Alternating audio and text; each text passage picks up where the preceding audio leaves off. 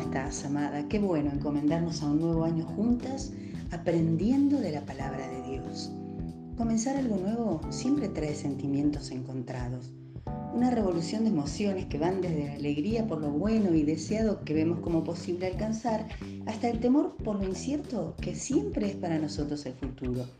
A veces un comienzo nos toma fuertes, de buen ánimo, con ganas de salir a correr la carrera, y otras nos encuentra débiles, sin horizonte claro, atrapados en enredos que nos amedrentan o angustian. Muchas veces esta tensión que nos provoca todo lo incontrolable y desconocido, lejos de acercarnos a la advertencia de la palabra que nos dice en el Salmo 37, verso 5, encomienda al Señor tu camino, confía en Él y Él hará, nos empuja a actuar sin suficiente reflexión ni cautela y al dejarnos llevar por nuestros impulsos, alimentamos pasiones o deseos de la carne que nos alejan de Dios y de sus planes de bien, poniéndonos en peligro espiritual y minando nuestra fe. Al meditar en esto, la palabra del Señor sale a nuestro encuentro para recordarnos una contundente verdad que alivia y restaura al desanimado, así como afirma al más optimista, mientras que a ambos los ubica. Nos recuerda que más allá de todo lo que hagamos o dejemos de hacer, de todos nuestros planes y nuestro esfuerzo, o nuestro desaliento y falta de propósito, el Señor es el que tiene el control sobre todo.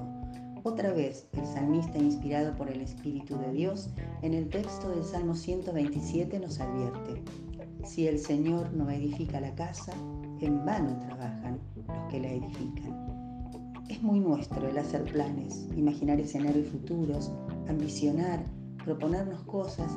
No es que esto sea malo o inconveniente, el punto está en qué hacer con ello. La mayoría de nuestros proyectos son construcciones inspiradas y gestionadas según nuestros criterios, siguiendo nuestros deseos e impronta sin tener demasiado en cuenta a Dios. Es más probable que en nuestra manera de actuar más allá del discurso, lo que nos salga naturalmente es esperar y orar para que Dios bendiga y sea Él el que se sume a nuestros proyectos. Ese es nuestro corazón caído, engañoso y orgulloso. En ese actuar por cuenta propia es probable que utilicemos muchos materiales impuros, no agradables o convenientes, porque edificamos por y para nosotras mismas, no conforme a lo que proviene del Espíritu de Dios, sino a nuestros intereses y expectativas, que responden a los deseos de la carne, los deseos de los ojos y la vanagloria de la vida, como leemos en 1 Juan 2, 16 y 17. Todo lo que hay en el mundo, los deseos de la carne, los deseos de los ojos y la vanagloria de la vida, no proviene del Padre sino del mundo. Y el mundo pasa y sus deseos, pero el que hace la voluntad de Dios permanece para siempre. Oh, qué lámpara es a nuestra alma la palabra de Dios nos ilumina en medio de la oscuridad más densa y es como una espada que penetra hasta lo más hondo de nuestro ser. Esta porción nos recuerda que Dios mira y nos mira desde otra perspectiva. Él desea edificar en nosotros a Jesucristo. Trabaja para hacer con y en nosotros una morada donde su Espíritu Santo habita en plenitud.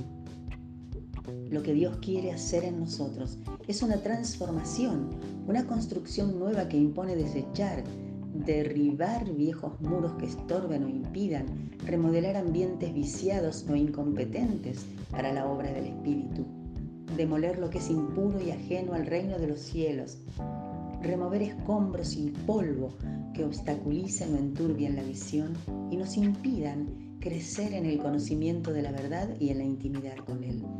Es evidente entonces que la construcción de Dios en nuestra vida genera antes que nada incomodidad, la incomodidad y el dolor de renunciar a la zona de confort, a la posición de víctima o a la de la queja continua y la constante búsqueda de tener razón, la incomodidad de reconocer errores, malas prácticas, de ser compelidos a dejar hábitos que alimentan los deseos de la carne la manera en que invertimos el tiempo, el dinero y todos los recursos, como nuestros dones y posibilidades.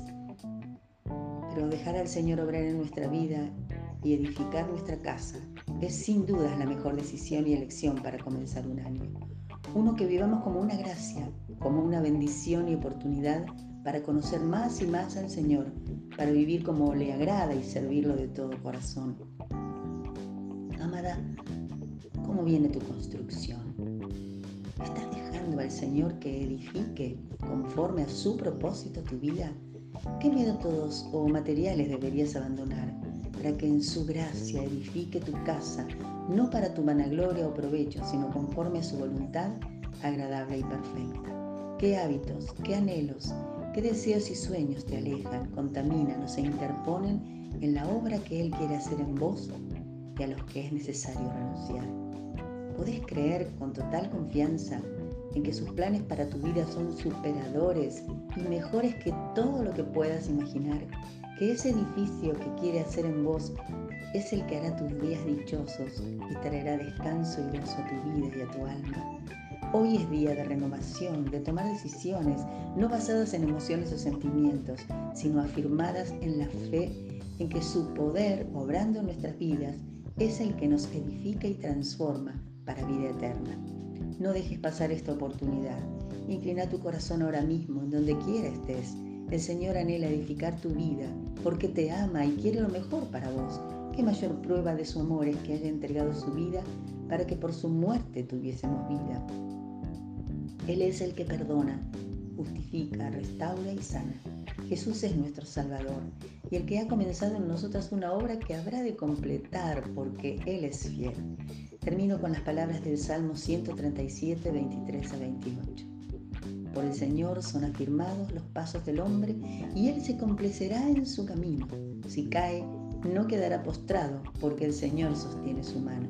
Yo he sido joven y he envejecido, pero no he visto a un justo desamparado, ni a sus descendientes mendigando pan. En todo tiempo tiene compasión y presta, y su descendencia es para bendición del mal y haz el bien y vivirás para siempre, porque el Señor ama la rectitud y no desampara a sus fieles. Caminemos juntas un nuevo año, acompañándonos en el desafío de ser edificadas en Él.